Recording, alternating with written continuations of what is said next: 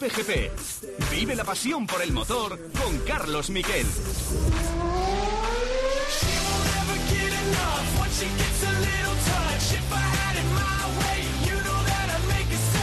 En paralelo. Pegar. El público está levantando sus asientos. En los yates también.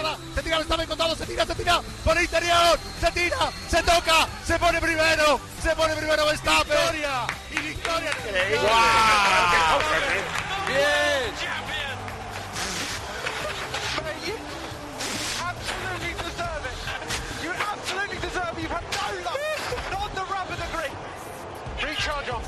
On. Max, we are so proud of you. Oh my God, guys. She won't ever get enough once she gets a little touch. If I had it my way, you know that I'd make her say. ¿Qué tal? Buenas tardes, bienvenidos a Cope GP. Así lo vivimos. Fue, la verdad, el momento más emocionante en muchos años de carrera como periodista. Tengo que deciros en el aspecto pura, sin estar implicado un piloto español. Es decir, siempre será inolvidable lo que vivimos con Fernando Alonso, evidentemente, 2005 y 2006. Pero esto, la verdad es que es uno de los finales más apoteósicos de la historia del deporte. Tuvo el buen detalle Red Bull de que Alexander Albon, que es el probador que tantas veces ha hecho un trabajo oscuro en la fábrica, fuera quien le dijera, eres el campeón del mundo, y ahí estallaban lágrimas ese Verstappen. Después entró Christian Horner y luego vino la polémica. La polémica viene porque el director de carrera hizo valer su poder como director de carrera, pero alteró una de las habituales normas, que es que pasaran todos los doblados. Solo pasaron los que intervenían en ese último momento. Y eso implicó que hubiera una eh, reclamación de Mercedes. A día de hoy hay campeón del mundo, pero cuidado, Mercedes tiene hasta mañana, jueves, para poder apelar. Para poder esa apelación ha contratado a un abogado de prestigio para poder eh, mantener esa apelación sobre ese procedimiento final de carrera. Y es que el sábado, eso no lo sabe mucha gente, se dijo a los equipos, Vamos a intentar, como sea, acabar nunca con safety, acabar la carrera, para que triunfe el espectáculo. Eso se dijo el sábado. Sabían que iba a ir por ahí. ¿Por qué no para Mercedes? A ver, ellos tenían más riesgo que, Red Bull. Pero si tú paras, cuando te toca, decir, en la vuelta que paró Verstappen, si tú paras en ese momento, ahí tienes mucho ganado. Porque por un lado, si para la vez Max, mantienes la primera posición y además tienes la rueda fresca para la resalida. Si no para Max, estás segundo, pero lleva la rueda vieja Max y tú vas con el neumático fresco. Fue un gran error de Mercedes y están tapando con tanta reclamación eso que está pasando. De momento no han dejado sus coches para la foto oficial de los campeones, ni de Fórmula E, ni del Campeonato de Constructores que sí ganó Mercedes. Es decir, el mejor coche del año ha sido Mercedes, el mejor, el mejor piloto ha sido Verstappen. Empezamos ya con los titulares.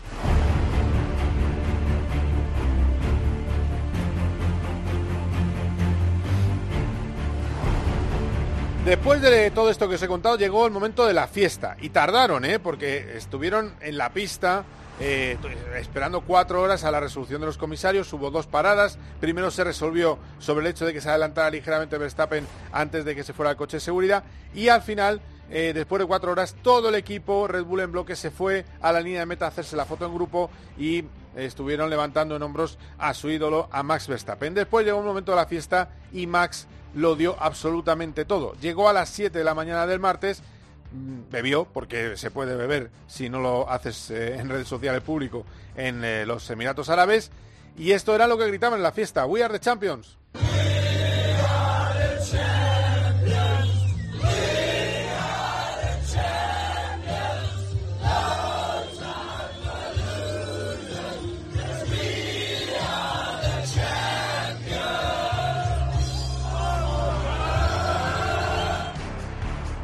El problema es cuando llegan los graves. El agudo lo damos todos. Cuando llega el grave la cosa se desacompasa un poco. Bueno, y más si están en plena fiesta. ¿Y quién estaba en el podio? Carlos Sainz. Gran salida de Carlos Sainz. Adelanta a Norris. Después un ritmo de carrera muy bueno y supo ahorrar neumáticos para hacer una sola parada. Algo que no supo hacer Leclerc. Termina tercero. Termina primero del resto en el Mundial, es decir, quinto en el campeonato, supera en su primer año con Ferrari a Leclerc, se va a mirar su contrato a final de año, se va a mirar si renueva su contrato y lo llevan al 24 como eh, está ahora mismo Charles Leclerc, en fin, que todo, de hecho le pregunté a Binotto y me dijo, bueno, nos sentaremos y lo revisaremos y veremos qué, qué pasa como teníamos previsto. Lo dijo fríamente, pero quiere decir que lo van a mirar a ver si renuevan porque están muy contentos con el líder de Ferrari, Carlos Sainz, que así estaba de contento y de satisfecho después de la carrera. yo a lo mío, ¿no? Haciendo mi, mi trabajo, haciendo mi, mi salida, mi, mi stint muy fuerte con la soft, sin pensar en el campeonato, pensando solo en cómo acabar hoy la carrera delante de, de, de- Lando y Charles y al final acabando en un podium que me ha dado el quinto en el campeonato del mundo de pilotos. Acabar el año con podium des- después de este último ter- tercio del año donde estoy yendo muy rápido con el coche y muy cómodo, es un broche final a una temporada muy buena para mí, verdad.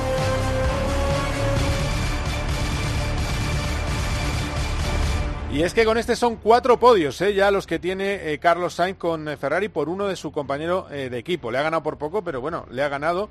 Y luego tenemos a Fernando Alonso. Fernando Alonso terminó octavo la carrera, me dijo al acabar Regu, carrera Regu, pero estaba muy contento con el triunfo de Max Verstappen porque era lo que él quería. Hay dos versiones de Alonso, la que le dijo a los ingleses, los dos han estado también que se podían haber repartido triunfo y luego la que de verdad sentía que es que se había hecho justicia porque considera que Verstappen tenía un punto más que Hamilton y que incluso todos los demás. Él también se coloca detrás de la, exhibición que ha dado eh, Max Verstappen este año. Alonso considera que ha sido un año bastante bueno en líneas generales para él, sobre todo ¿por porque ha recuperado el pulso, de venía, venía a estar retirado y se ve en forma y listo para el futuro. Vamos a escuchar. temporada en sí yo creo que, que ha, sido, ha sido buena. Eh, a partir de Baku creo que, he sumado bastantes puntos, hemos encontrado una regularidad que no tuvimos al principio y con el equipo yo creo que hemos limado algunas cosas que, que no estaban top. Eh, y tenemos ahora un equipo, como digo, que en un fin de semana que no somos muy muy rápidos, aún así seguimos sumando puntos.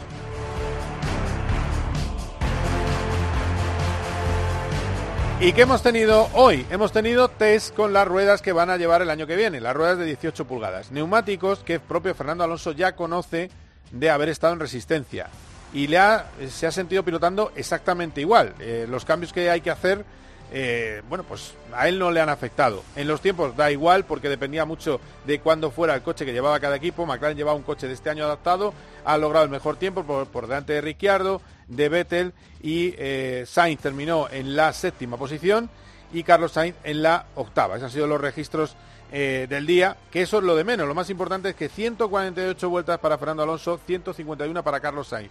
Me contaba esta tarde, en un Zoom que he tenido con él, Fernando Alonso, que ha acabado estas 148 y se va a hacer tres horas de entrenamientos, coge un coche y debe haber llegado ya a Dubái, donde se hace tres horas de entrenamientos para las 24 horas de Dubái que va a disputar este fin de semana de karting, porque tiene una enfermedad que se llama la competición, así que tiene que competir. Y ojo, importante, se va a quitar las placas que lleva en la parte superior de la boca, se las va a quitar, las, producto de su accidente en bicicleta, se las va a quitar el próximo mes de enero. En enero, después de las fiestas navideñas, le operan, le quitan la placa y tendrá que estar dos semanas parado en su eh, puesta a punto para la temporada que viene. Una temporada en la que, por cierto, es optimista sobre el motor.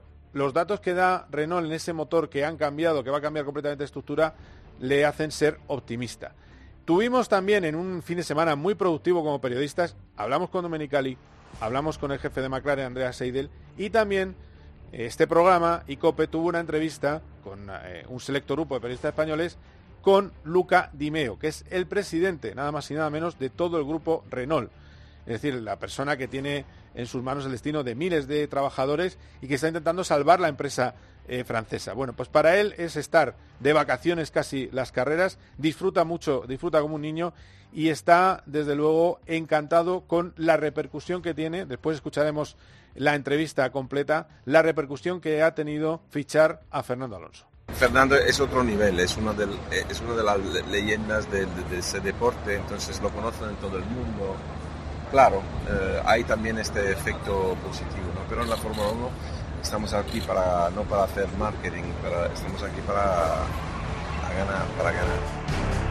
Bueno, y para terminar los titulares, decir lo que vamos a tener. Primero vamos a tener esa entrevista con Luca Dimeo, la he dividido en dos partes, y luego eh, vamos a analizarla con José María Rubio y Marco Canseco, que estaban allí conmigo, compañeros periodistas en, eh, en Abu Dhabi. Y vamos a tener una tertulia de pilotos sobre cómo ha sido el final del Mundial, si consideran justa la reclamación o no de Mercedes, si les ha gustado, si no, qué ha sido lo mejor, lo peor. Roldán Rodríguez y Andy Sox, de que hablaremos con ellos. Esto es Copa GP, no os lo perdáis. Like. Cope GP. You know Paco González, Pepe Domingo Castaño y Manolo Lama lo dan todo. Me he emocionado. En el deporte. ¡Quieren morir con las botas puestas! En el entretenimiento. Hay una señora que, ¿cuántos años tiene? 80 años. ¿Quiere conocer a Modric? Doña Elvira. Dígame, siempre es que me ha gustado el croata. Bueno. en la información. Primero no había pitado falta, ¿eh? Se lo ha dicho el juez de línea. La falta se la ha pitado el juez de línea largo. Paco González, Pepe Domingo Castaño y Manolo Lama. Tiempo de juego. Los número uno del deporte. Cope GP. Vive la pasión por el motor con Carlos Miquel.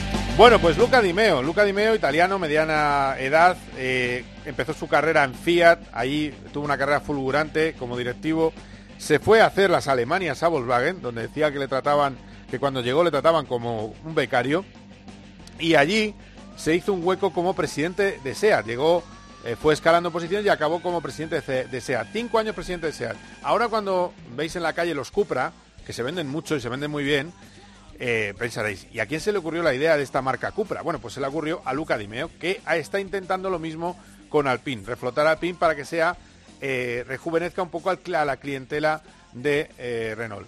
Bueno, pues os lo voy a dividir en dos tramos, pero lo primero, explicaros que él está contento con la temporada, que dice que acabar quintos es razonablemente bueno con equipos tan fuertes. Y luego le he preguntado si este era el Alonso que se esperaba. Primera parte, Luca Di Meo. ¿Ha sido el, Alonso que, se esperaba? Bueno, yo me acuerdo que la primera vez que tuve la oportunidad de hablar con Fernando era, la, era el verano de 2020 y yo solo le dijo, mira, bueno, yo estoy tan honrado de, que tú estés con nosotros, bueno, él ha tenido una tradición, vuelves a casa y todo. Lo único que te pido es de ser un poco el padrino de todo el equipo. Tú tienes experiencia, exigencia, y todo. Entonces tú te tienes que ver como el que nos va a tirar ¿no? por, eh, por arriba y sinceramente es lo que ha hecho y, aún mejor de lo que me podía imaginar, sinceramente. Entonces soy muy muy feliz de, de, lo que ha hecho. Claro, él nunca está contento porque quiere hacer más, pero ese es su, trabajo, su mindset es así. Pero, pero nosotros estamos muy contentos y también en la relación que ha construido con todo el equipo, los técnicos, los ingenieros, los mecánicos y su compañero. Están muy contentos con todo lo que, con todo lo que ha hecho eh, Fernando Alonso. Está realmente satisfecho y me llamó la atención. eh, lo siguiente que le pregunté es eh, sobre si que cómo vio su defensa en Hungría. Lo que, yo creo que, ahora que lo pienso, creo que este, este mm, pero vamos a escuchar lo que habla del motor del año que viene. El motor del año que viene eh, es uno de los grandes cambios en los que basa su plan Alpine. Un nuevo motor que debe dar 20 o 30 caballos más, pero que no saben lo que van a mejorar los demás y que sobre todo cambia su estructura. Va a tener una estructura muy parecida a la de Mercedes, que es mucho mejor para la aerodinámica y para el chasis. Este es, de nuevo, Luca Di Meo. Pero la cosa muy diferente es que nosotros vamos a cambiar fundamentalmente la arquitectura del motor del año que viene. Entonces ah, vamos a hacer, eh, ¿sabes?, separar el tubo del volumétrico y tubo. todo. Y esto nos va a dar un, un motor mucho más fino que nos permitirá ganar puntos en aerodinámica. Y luego hay que ver cuál es la performance de este motor. Eh, pero me dicen que el desarrollo se está pasando bien. Pero como sabes, cada uno te dirá lo mismo. Claro. Eh, Claro, no, sí, la, la- claro, yo iba a ir por ahí, ¿no? Que cuántos caballos más, porque 20 o 30 sí faltan ahora mismo. Eh, Sí, claro, sí, claro, van a ser más, esto seguro. No te puedo decir cuántos, pero, pero seguramente la intención es de, de, es de- es de cerrar el gap, y, pero los otros también... Ya, también Si miras lo que ha pasado durante la temporada también, a, a unos han, han cambiado performance del motor. Esto es un, es un continuum, ¿no? Y, eh, depende también de la capacidad que tú tienes de organizar el equipo de la capacidad, del plan que, del plan que tienes para mejorar. Lo que me dicen los especialistas es que el coche va a tener mucha más, eh, va, va a tener mucho más potencial de desarrollo del coche actual que ha llegado al límite. Si hablas con Fernando te va a decir, eh, bueno, he sacado todo lo que podía. A veces hace, le da, le da tres, cuatro vueltas y vuelve a la- al, al box y dice, mis chicos, bien, no podemos hacer más. Claro. Pero el, el, el, el, coche del año que viene puede mejorar, mejorar mucho durante la temporada.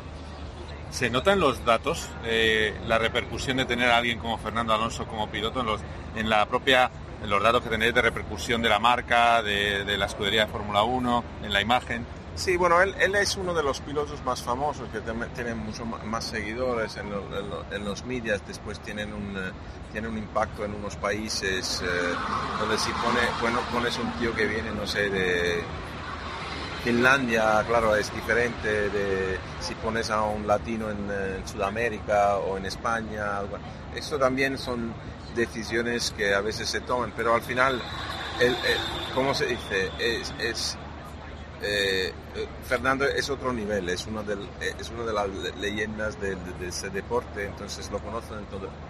Claro, eh, hay también este efecto positivo, ¿no? pero en la Fórmula 1 estamos aquí para no para hacer marketing, para, estamos aquí para a ganar, para ganar.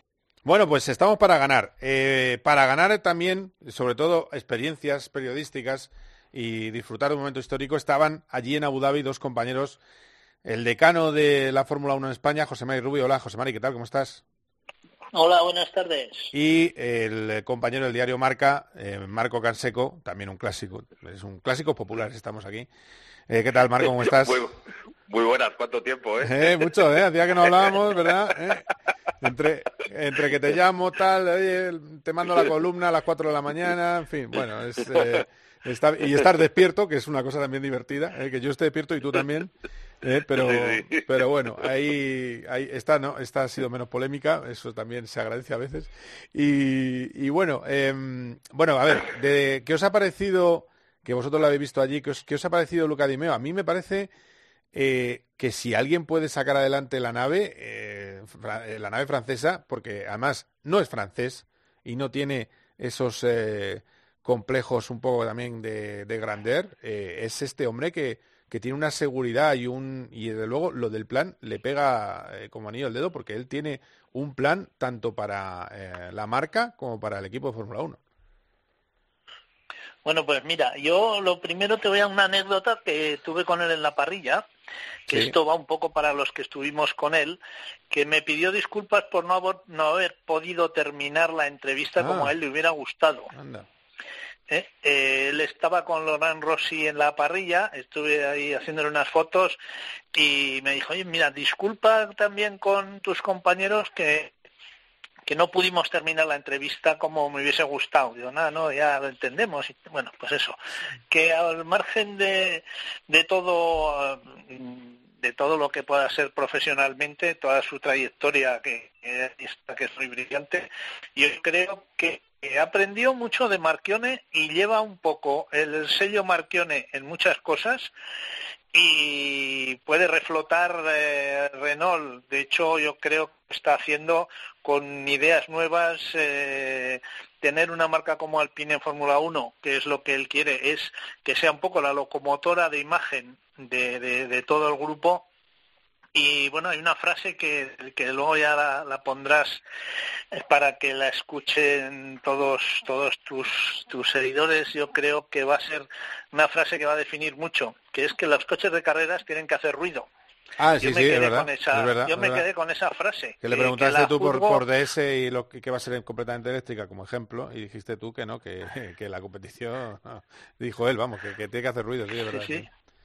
sí. Pues a mí me, me- yo lo conocía, pero que es un hombre encantador y, y- y bueno, y capaz de, de sacar adelante lo que se le proponga.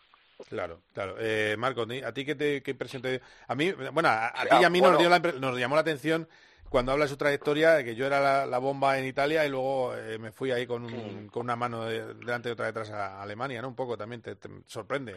Sí, sí, que no, no le da miedo afrontar nuevos retos y que desprende una seguridad en sí mismo apabullante. O sea, eso es una de las sensaciones que da.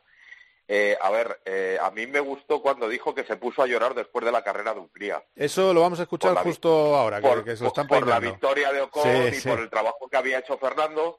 Y, y este es un carrerista, no es un... A ver, le gusta la competición. Estuvo en MotoGP tiempo, eh, cuando eran patrocinadores de, de Yamaha. Allí conocía, conocía a David de Brivio, que ahora está con él. Y no es alguien ajeno a la competición, no es el típico directivo que, bueno, esto es un pasatiempo. Y luego que reconoció que él entró, en el primer semestre del año pasado, entró en Renault perdiendo 8.000 millones y que él, la decisión de segu- seguir en Fórmula 1 fue suya. O sea, es una apuesta personal. Eh, Fueron eh, dos cosas que me, me gustaron mucho. Y yo tengo que preguntaros una cosa. Él no está en el día a día de la escudería, pero que un personaje como él se pasee, yo creo que aprieta un poco las clavijas. No es malo, ¿no? Que, que- que vean que el- la casa madre está encima. Eh, yo creo que no, no está mal para que no lo convierta en un cortijo british eh, el equipo, ¿no? Un cortijo de british polaco. Bueno, porque lo lleva Bukowski y está por ahí, que es el, realmente el jefe técnico. No sé cómo lo veis. No sé si eso...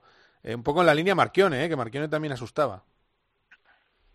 No sé. A ver, yo, yo creo que, que y vosotros lo habéis vivido la época de, de gloriosa de Renault con Fernando y aquello era un coto privado inglés en el que eh, aquello de vender coches que, que no es no, no era aquello de vender que ellos están ahí gracias a que hay gente que está vendiendo Renault y esforzándose mucho, aquello no iba con ellos. Era el equipo de Fórmula 1, el glamour de la Fórmula 1, bueno, y el resto pues no les importaba mucho.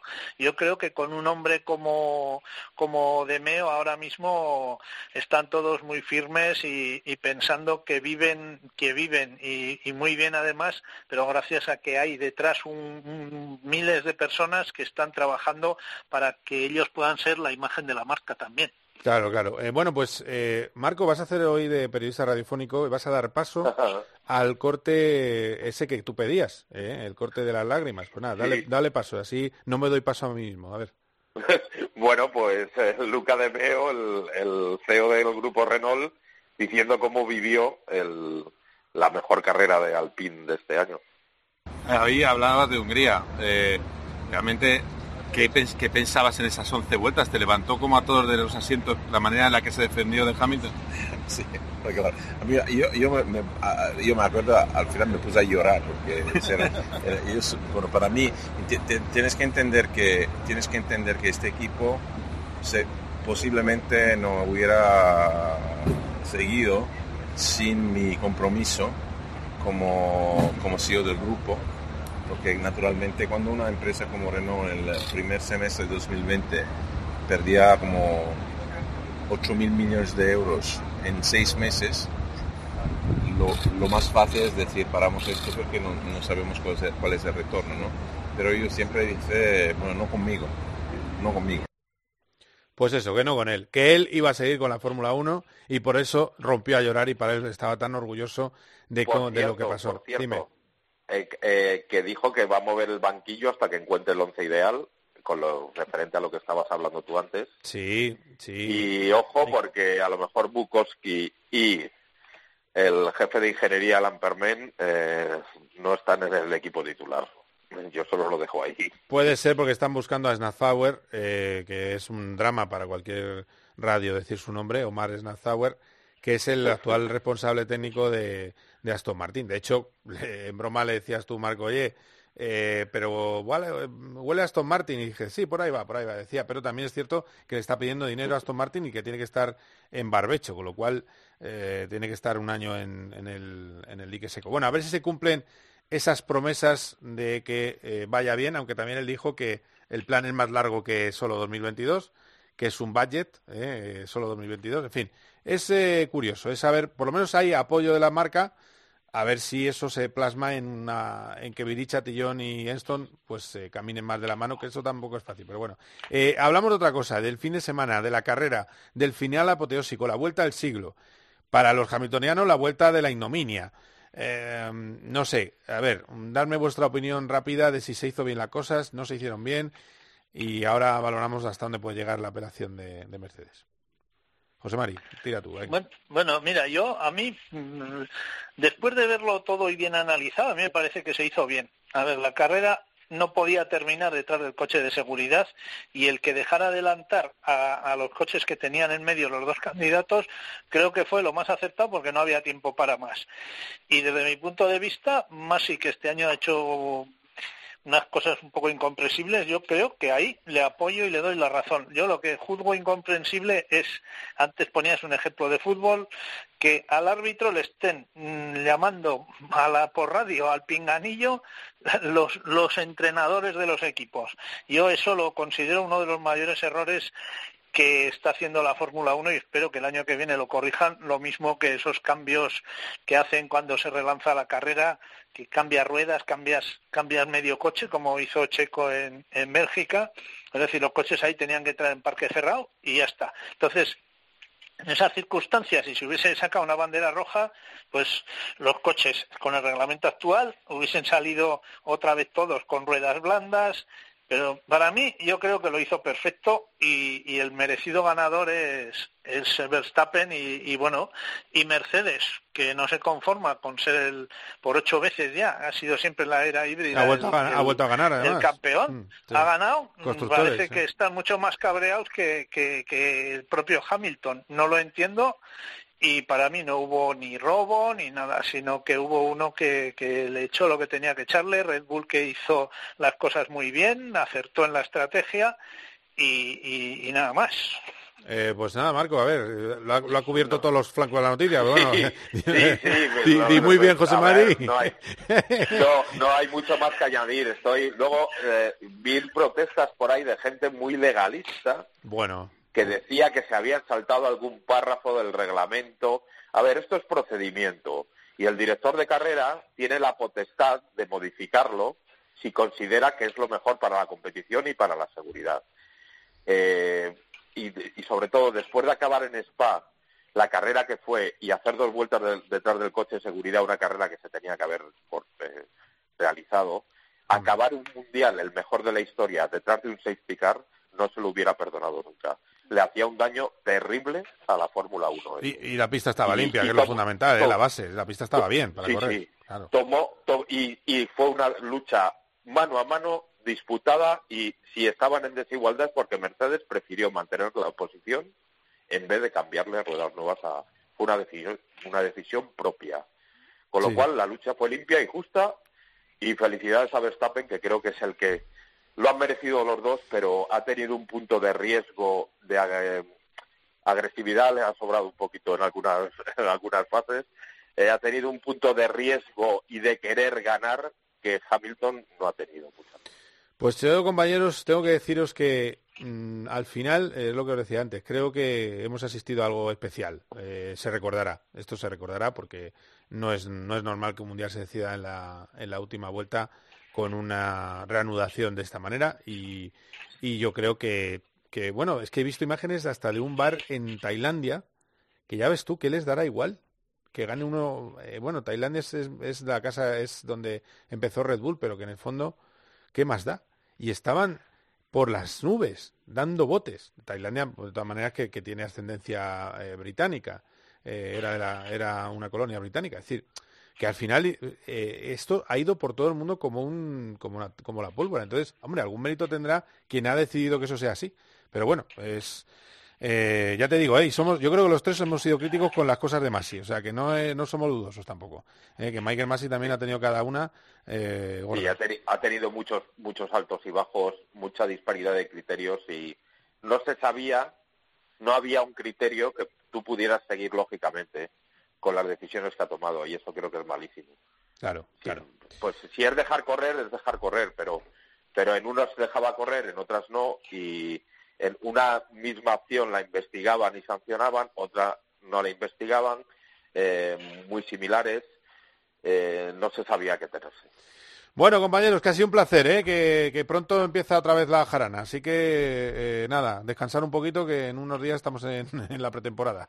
Así que nada, venga, un abrazo Bueno, a los dos, ¿eh? esta va a ser otra, ¿eh? Esta va a ser otra. Un Sí, abrazo sí. a todos. Venga, que vaya bien, hasta Un luego. abrazo. Adiós, adiós. Bueno, pues quedaros ahí porque enseguida vamos con los pilotos. My first kiss went a little like this.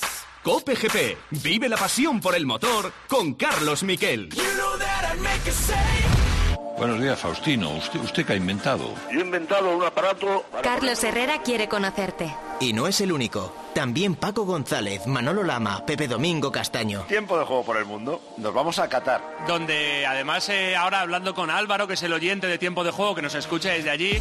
Y Juanma Castaño, Ángel Expósito, Pilar Cisneros, Fernando de Aro. Todos ellos quieren disfrutar contigo de los contenidos radiofónicos más exclusivos a la carta. Entra ya en cope.es, regístrate y abrirás la puerta a un mundo lleno de experiencias. En una radio que también se ve.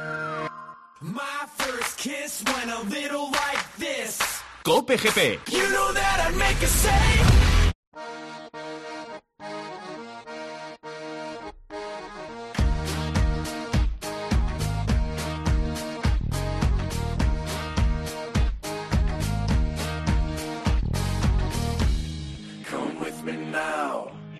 Come with me now.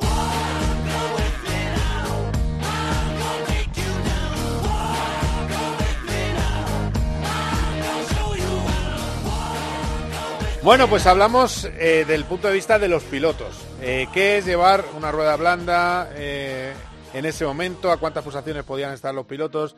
Eh, en fin, ¿cómo vivieron ellos también esa vuelta final? Andy Souce, ¿qué tal? Muy buenas. Hola, Andy. Bueno, pues saluda al otro. Roldán Rodríguez, ¿qué tal? ¿Cómo estamos? Hola, Roldán. No está ninguno de los dos. A ver. Sí, sí, yo estoy, Ah, yo estoy. Hola, Roldán, ¿qué tal? Pues di hola. di Hola, amigo. Muy buenas. ¿Qué tal? ¿Cómo ¿Qué andamos? ¿Bien?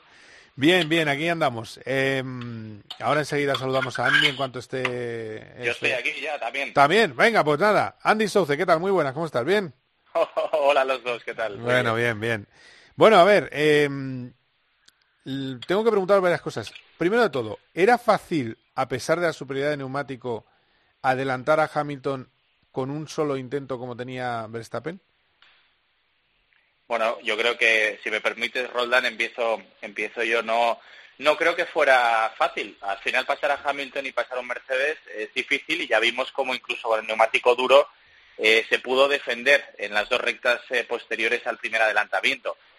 Sí que es verdad que no iban en igualdad de condiciones, es decir, un neumático blando nuevo contra un neumático duro de 25 vueltas, hombre, las armas no son las mismas. ¿no? Evidentemente. Entonces yo, yo, yo creo que, adelantar a Hamilton siempre es difícil, pero Verstappen en este caso, eh, aunque haya tenido un coche ligeramente inferior durante el final de la temporada, sí que es verdad que tenía otras armas con las que luchar, ¿no? Claro, claro. Eh, y, y- y cómo, eh, bueno, dime tu, tu, tu opinión, Roldán, de, de, de, ese- de esa maniobra en la, en la primera frenada de, de Andy. De Andy, perdón, de Max. Roldán.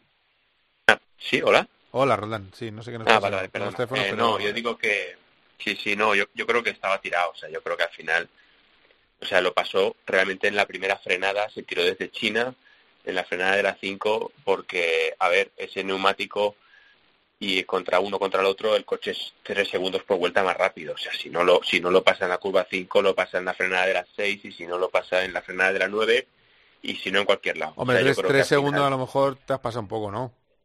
Yo creo que no me pasa mucho, ¿eh? Yo Tres creo que no- segundos, no hombre, sé. medio segundo más rápido el Mercedes eh, a igualdad de rueda y la rueda te puede dar un segundo y medio, un Mm, segundo. Un bueno, segundo creo más rápido, sí, un segundo por vuelta sí, te lo compro. No, yo, yo creo que más, igual me equivoco, igual es menos, pero yo creo que más, porque al final, eh, con poco combustible, Es que, es que yo iba, yo iba a eso lo que te decía. Yo, yo es que creo que hay, hay pilotos en esa parrilla que se atorarían.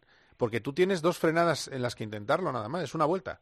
Decir, o sea, yo, No, yo pero- que... Sí, no, no, no lo creéis, no sé, es que yo no... no- A mí me Mira, parece el- que, que es complicado, ¿eh? Que tiene su... Por la tensión del momento, no por la superioridad. Efectivamente tiene yo creo que estaba hecho, Carlos. O Sí. sea, al final hemos visto que en, en Quali ese Red Bull vuela abajo con neumático blando y con poca gasofa y todo puesto a tirar. Y realmente era una carrera a una vuelta para, para Max Verstappen.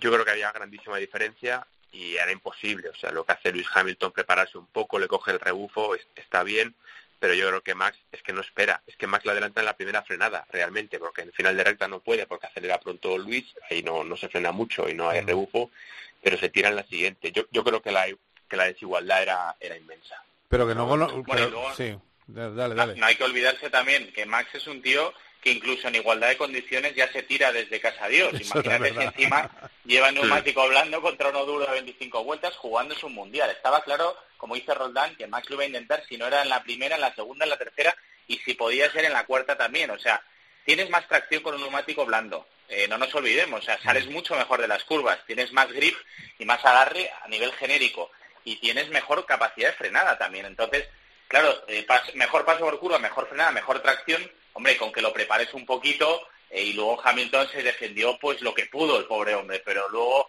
una vez Max está adelante, incluso con DRS ya vimos Hamilton emparejados, si Max mantenía el interior es que no había por dónde cogerlo, o sea, inviable hacerle un, un exterior a Max con neumático duro contra el Bueno, neumático no, pero blando, es que bueno, no tenía... eso sí, no, te- no había DRS, ¿eh? porque era primera vuelta de reanudación, no había DRS. Pero sí que es verdad que coge, eh, a mí me impresiona, es verdad, no podía ir por fuera, pero a mí me impresiona lo que tira ese motor Mercedes que es traccionando, saliendo con el duro de la curva, que tracciona bastante peor, em- em- estaba empezando a superarle. Y digo, es que es, es alucinante. O sea, mm, aparte que lo haríamos... Uno, uno frena ahí en las seis, en las seis, eh, claro, se cierra Max, obviamente para darle el exterior y tal, Sí. y se prepara bien la salida de Lewis Hamilton. Pero yo creo que ahí los milagros en Lourdes y, Ya, y Abu Dhabi ya. está muy lejos de Lourdes. O sea, al final, o sea, había, había una diferencia brutal, eso no lo defiende ni vamos. Bueno, entonces, ¿os gustó, no defiende nadie. ¿os gustó la decisión del director de carrera? ¿Os pareció, o, o me- o mejor dicho, ¿os parece normal que estemos todavía con pendientes de una apelación?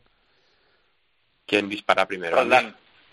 No, dale, dale. Bueno, yo, a mí en general, no, no me gusta que la FIA haya sido tan protagonista todo el año, porque además creo que han, han beneficiado a unos y luego han perjudicado al mismo, o sea que ha sido todo un poco lotería, ¿eh? O sea, yo, yo creo que la FIA no ha beneficiado a uno o a otro, pero creo que ha sido demasiado protagonista, la verdad. Y, y la decisión de la última carrera, eh, yo creo que lo, yo creo que condicionan el campeonato de una manera tremenda por un motivo de seguridad, si hay que sacar el safety y tal, yo lo que hubiera hecho es sacar bandera roja, ya que vas a condicionar y vas a y a incidir en el resultado de la carrera y del campeonato, eh, hazlo con un poquito más de igualdad, porque yo creo que aún así hubiera ganado Max Verstappen porque efectivamente los dos con neumático blando se va a tirar desde donde sea hasta donde sea y yo creo que hubiera ganado igual, eh, Max Verstappen, pero pero la manera en la que en la que lo hizo eh, la FIA a mí no me gustó y no me gustó primero por el resultado, por cómo condiciona el, el mundial, eh, cómo condiciona la carrera, aunque creo que es merecedor igualmente. Pero con complicidad, pero con, con complicidad de- del error de Mercedes de no poner eh, blandas. Es que, es que en verdad el procedimiento del safety car y el desdoblaje que saca y todo esto es que se lo ha sacado de la manga Michael Massey. O sea, es que al final... claro, sí, pero, si, dice, lleva bueno, blanda, quedo, pero si lleva blanda Hamilton es que no hay, no hay problema. No, pero si no quitan, pero si no quitan los doblados, Max no, no adelanta. O sea que realmente es que era, o sea, era pelear sin armas. Yo creo que es- es- a mí ese movimiento de la FIA, de Michael Massey en este Ya. caso, no me gustó nada porque es que no le quitan el doblado a Carlos. O sea, le quitan el doblado a, a, a Luis Hamilton y a Max Verstappen y les ponen a pelear pues uno con una bici y otro con una moto. Que al final tampoco tanta diferencia, pero había tantísima de neumáticos.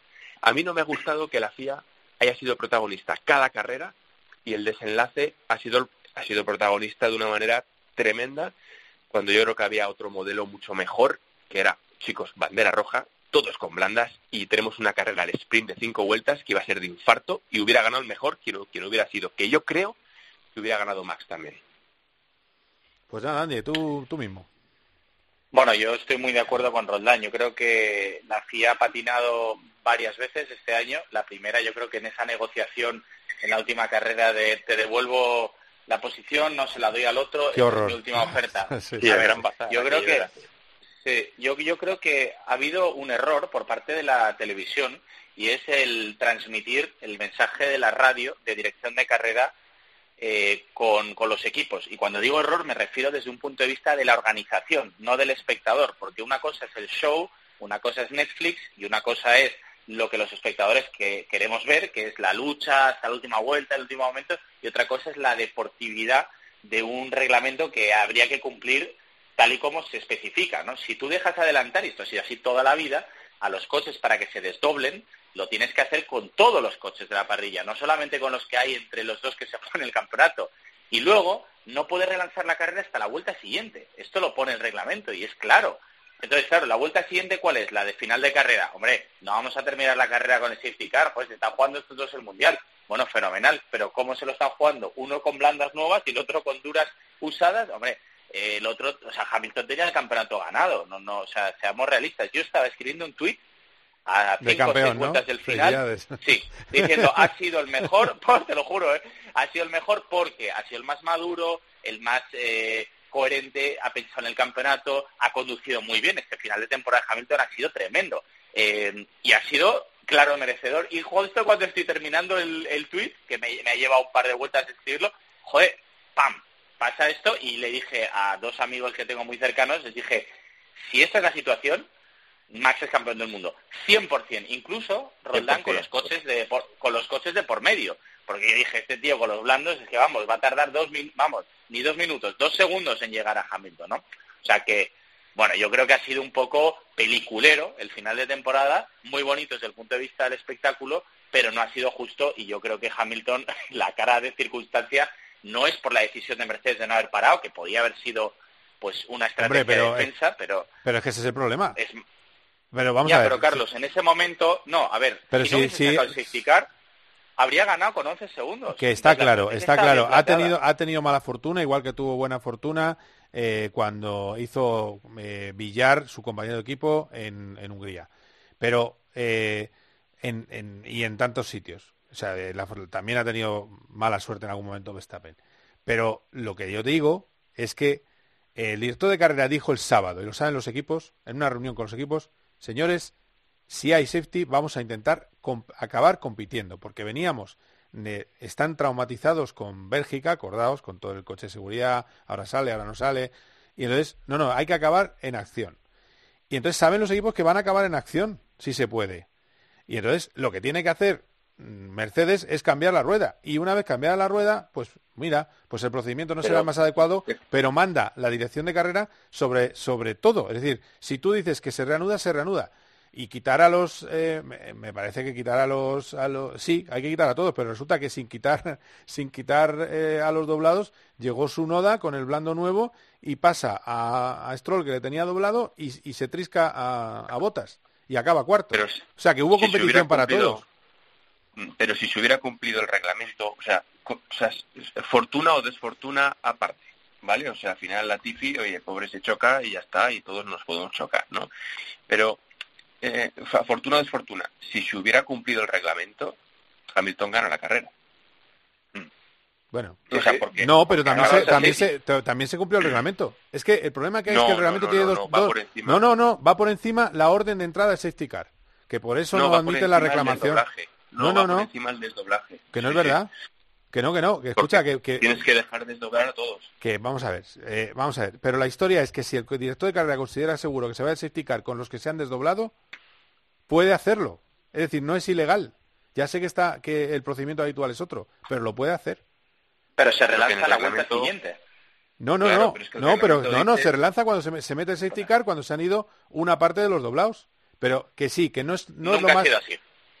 Que es- no, sí, sí ha sido, no, a muchos años ha sido con los doblados por medio. Vamos, en mi vida, vamos, en 25 años corriendo, Que sí, tampoco que no es, cor- que sí, que no es, Entonces cor- es raro. que, que es raro, estoy de acuerdo, que hay, hay cosas chapuceras, estoy de acuerdo con vosotros.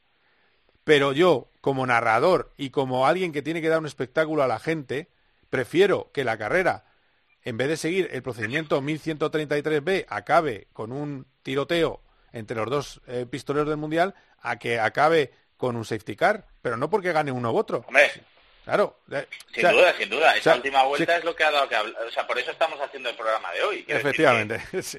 que- o sea, O sea, que está bien, desde o sea- un punto de vista del espectáculo. No, no, nadie lo duda, A ver, pero que no es lo, Netflix lo mola. correcto. Es un Netflix deporte mola, espectáculo y hubo, Mola. hubo cosas Pero mal, la estoy de acuerdo que carrera- hubo cosas mal, pero no O sé. sea, ahí, o sea, ya puestos a, oye, que queremos show. Y lo vamos a tener show. O sea, viva Netflix y esto es el deporte, pero es el show business, ¿no? Fantástico. Yo soy, soy amante de, de la IndyCar y de, y, de, y de la NASCAR también me gusta. O sea, Bueno, bueno, el indicar, el indicar ni, ni da igual el doblado, da igual el coche puesto en la no, pista. pero es predecible. Pero en la IndyCar se sabe a qué se juega. O sea, el problema Sí. es cuando las cartas... No existen las eh, banderas azules. Con la baraja española, con, con la sota y con el caballo y de repente jugamos con con las picas y con y lo pasamos de oros a picas en un momento Entonces, le- escucha, eh, una, una, una cosa que te digo, Roldán, muy rápida. Entonces, y Andy. Entonces le tienen que devolver el título a Hamilton. ¿Qué es lo que quiere Mercedes? No, hombre, no, no, Ah, ya- ya- ya- ya no, ya no. Ah, vale. Y la No, ya tomada ya no. y además yo creo que es justo vencedor, Pero- pero, que ahí se nos sacó de la manga una cosa Michael Mira, Masi que a mi juicio Esto pues, es como un pues, partido de fútbol, como somos muy futboleros en la COPE, Hmm, esto es como hmm. si el Madrid va ganando al Barça 2-1 y de repente el árbitro en el minuto 85 dice, pues mira, ¿sabes qué? Que voy a pitar penalti. ¿Por qué? Pues porque voy a pitar penalti, porque esto es el O espectáculo. acaba el partido. esto es lo que queremos. Oye, saca- Esto saca es, otros dos ¿sabes? a jugar. Saca otros Y dos a claro, y dices, dices, joder, a ver, no, sí, eh, los lo hemos pasado de coña, coño, ha empatado el Barça 2-2 y de repente el Barça marca el tercero y gana. Y dices, joder, si espectáculo ha habido por un tubo, los últimos cinco minutos han sido de infarto, pero hombre, eh, no sé si era muy le- eh, justo Pero, y- y pero, el Madrid pero, no, te- no ya. tenía que haber ganado, ¿no? Dentro de que se hicieron que es lo mismo. pero, pero lo que se hizo fue correr con seguridad, sí, ¿no? Hubo seguridad en la, en, la Eh, reanudación. Sí. Sí, yo no veo ningún problema de seguridad, Claro, pues, no, no, eh, sin problema. Claro, que, que- te quiero decir que al final que Sí, eso pero también que esa- si la seguridad prima, pero que yo creo que ya puestos a condicionar y con la seguridad por La bandera roja, joder, ya. saca bandera Claro. roja. es otra opción. Es más artificial porque se podía la pista no Claro, estaba para la en roja, pero lo puedes sacar. déjales competir. Sí, Porque sí, es que también. no hubo igualdad de condiciones, ¿sabes? También, no, no también. hubo, evidentemente, ¿sabes? También. No la hubo. También. O sea, También te digo que yo soy, yo soy ¿eh? Toto Wolf, yo soy, yo, yo soy Toto Wolf y llamo a, a Williams, a, a quien esté al mando del equipo, que ahora mismo no sé quién es, si Claire o no, o no, no, quien esté. Sí. Y le digo, oye, mira, dile a Latifi que se quede un rato en el coche, que no pueda sacar el volante. Y claro, es que un minuto más de Latifi dentro Es del coche o de que no hubiesen Sí. podido limpiar el Sí. debris, se acabó. habría hecho campeón del mundo Es verdad, es O sea. Sí. Piénsalo, motor Mercedes. Sí, que, eso es verdad también. Sí, sí, sí. Ahí faltó pillería, sí. sí. Pues no, pero, pero, pero pillería no. Pues Toto yo creo en ese sentido creo que es un tío legal y no lo va a hacer igual que han sido, creo que, oye, por será por imagen o no, pero han sido unos caballeros. Toda la toda la gente de Mercedes, desde Toto mandándole un mensaje a Max, el padre Hamilton felicitando al padre de Max y a Max, eh, a Josh y, y Hamilton dando un abrazo. Puede ser por un tema de la imagen, lo que quieras, pero oye, hay que hacerlo. Y Max no creo que lo hubiese hecho, no, sé. Bueno, de Conociéndolo un poco, ostras. Hombre, eh, es que Max es un carácter también. Y luego, lo que es verdad que Hamilton también dijo desde el coche, esto está manipulado. Lo que para que eso no salió en la retransmisión, para que siga apareciendo Sor, Sor Luis. Pero bueno, No, no, oye, que no digo, no digo, pero hombre, eh, si eres, si vas a ser ocho veces campeón del mundo y el mejor piloto de la historia y te quedan tres vueltas y te sacan un safety car, eh, da lugar a que pienses muchas cosas, Carlos. Y pu- en caliente puedes decir un montón de, vamos, yo habría dicho muchas más barbaridades, la verdad. Pero no está, pero... Pero- no está manipulado. Pues claro que está manipulado. Este viaje ha perjudicado a uno. y estaba, que- y estaba manipulado que no le devuelve la posición. Claro, es que el árbitro hace unas cagadas, eh, con perdón, como un piano de cola. Pues eso, es que pues el árbitro eso. resulta que el- un tío se salta a 200 metros una curva y no devuelve la posición. Pues, eh, pues es que eh, si esto fuera, eh, hay- Alonso perdió un mundial con banderas amarillas, vete adelantando banderas amarillas. Y es que esto, esto no, en fin, las cosas son, son ca- complicadas. Pero bueno, que en cualquier caso me encanta vuestro punto de vista porque entiendo que os estáis poniendo en la piel del, del piloto y del que pierde, que también hay que ponerse, eh, que el, el, No, el chasco es gordo. Carlos también. Si yo, si yo creo que son justos Sí. vencedores del todo de corazón los dos. Y, Sí, y- sí, sí. y Max, lo ha conducido este año, ha conducido mejor que Luis, lo creo de verdad, ¿eh? Sí, que sí, sí. Max creo que hoy por hoy es mejor piloto. Pero lo que digo es que el espectáculo que dio Michael Massey, que, que yo creo que pasamos de Netflix a la estratosfera. O sea, yo creo que ya fue un tema de decir, joder, estás dejando a Goliat contra David allí sin ruedas, en una actuación de pasan estos estos doblados se desdoblan, estos no, y, y alegría. Mm, ¿Sabes? Que, que me pareció que no me gusta, la verdad, que la FIA sea, sea tan protagonista, porque en la NASCAR, en la IndyCar, Sí. en cualquier... tal, es predecible. Ahí en los doblados no tal, pero es Es, siempre. pre- es predecible, pero es una jungla, la, eh, la, Indy, la IndyCar, pero, Sí, pero bueno. se sabe a qué se juega. Pero Ya, ya, juegan ya. todos a lo mismo. Es como el boxeo o la MMA. Todos saben a lo que juegan. ¿sabes? Oye, voy, a, os voy a- a tener que cortar porque se acaba el programa. Que, que, me- que eso, que es un placer hablar con vosotros, que sabéis un montón y que estoy muy contento de que estéis en el equipo de la COPE. Así que. Gracias. Carlos, amigo, igualmente. Gracias, Andy. ¿eh? Muchas gracias. Venga, Fuerte abrazo. Un abrazo fuerte, que vaya bien. Hasta- adiós, adiós. Bueno, pues eh, vamos a terminar este Cope GP. Tenemos a Carlos Barazal, le quiero saludar solo para que salude, porque nos vamos. Ya. Eh, eh, Charlie, ya se está escuchando. eh, Sí. Bueno, no, tú no estás de acuerdo, pero que en cualquier caso, eh, lo que me puedes decir es eso, que las redes ha sido una barbaridad, ¿no? absoluta y, y bueno, es que que hubiera acabado esto bajo safety car, pues habría sido yo creo que un desastre. Y el sábado se reunieron todos los equipos con el director de carrera para evitar eso, con lo cual hay reacciones que no se comprenden. Y la actitud de Hamilton, cuando tiene siete títulos, pues es muy fácil Sí, también. Ser benévolo, ¿no? Con el, con el contrario, se ha fastidiado. Hoy, por cierto, le han nombrado Sir. Eh, Charlie, Sí, lo, lo y se ha dicho- arrodillado. Y se ha arrodillado, efectivamente. Sí. Lo dicho Ah, ante fin. el príncipe Carlos. Eh, lo dicho, que gracias por el trabajo de todo el año. Un abrazo fuerte, Charlie. Gracias a ti también. Otro para ti y feliz Navidad a todos. Hasta luego. Bueno, pues eh, estamos terminando. Eh, ¿Que ha sido apoteósico el año 2021? Sí, pero el 22 eh, tendremos el Dakar enseguida, que enseguida empieza el Dakar el 2 de enero, y el 22 las cosas que va a tener, que habrá nuevas reglas, nuevos coches, nuevos diseños. ¿Y si diera alguien la campanada? ¿Y si la campanada la da Ferrari, la da Alpine? Esperemos que lo mejor esté por llegar. Ha sido un placer. Adiós. GP con Carlos Miquel.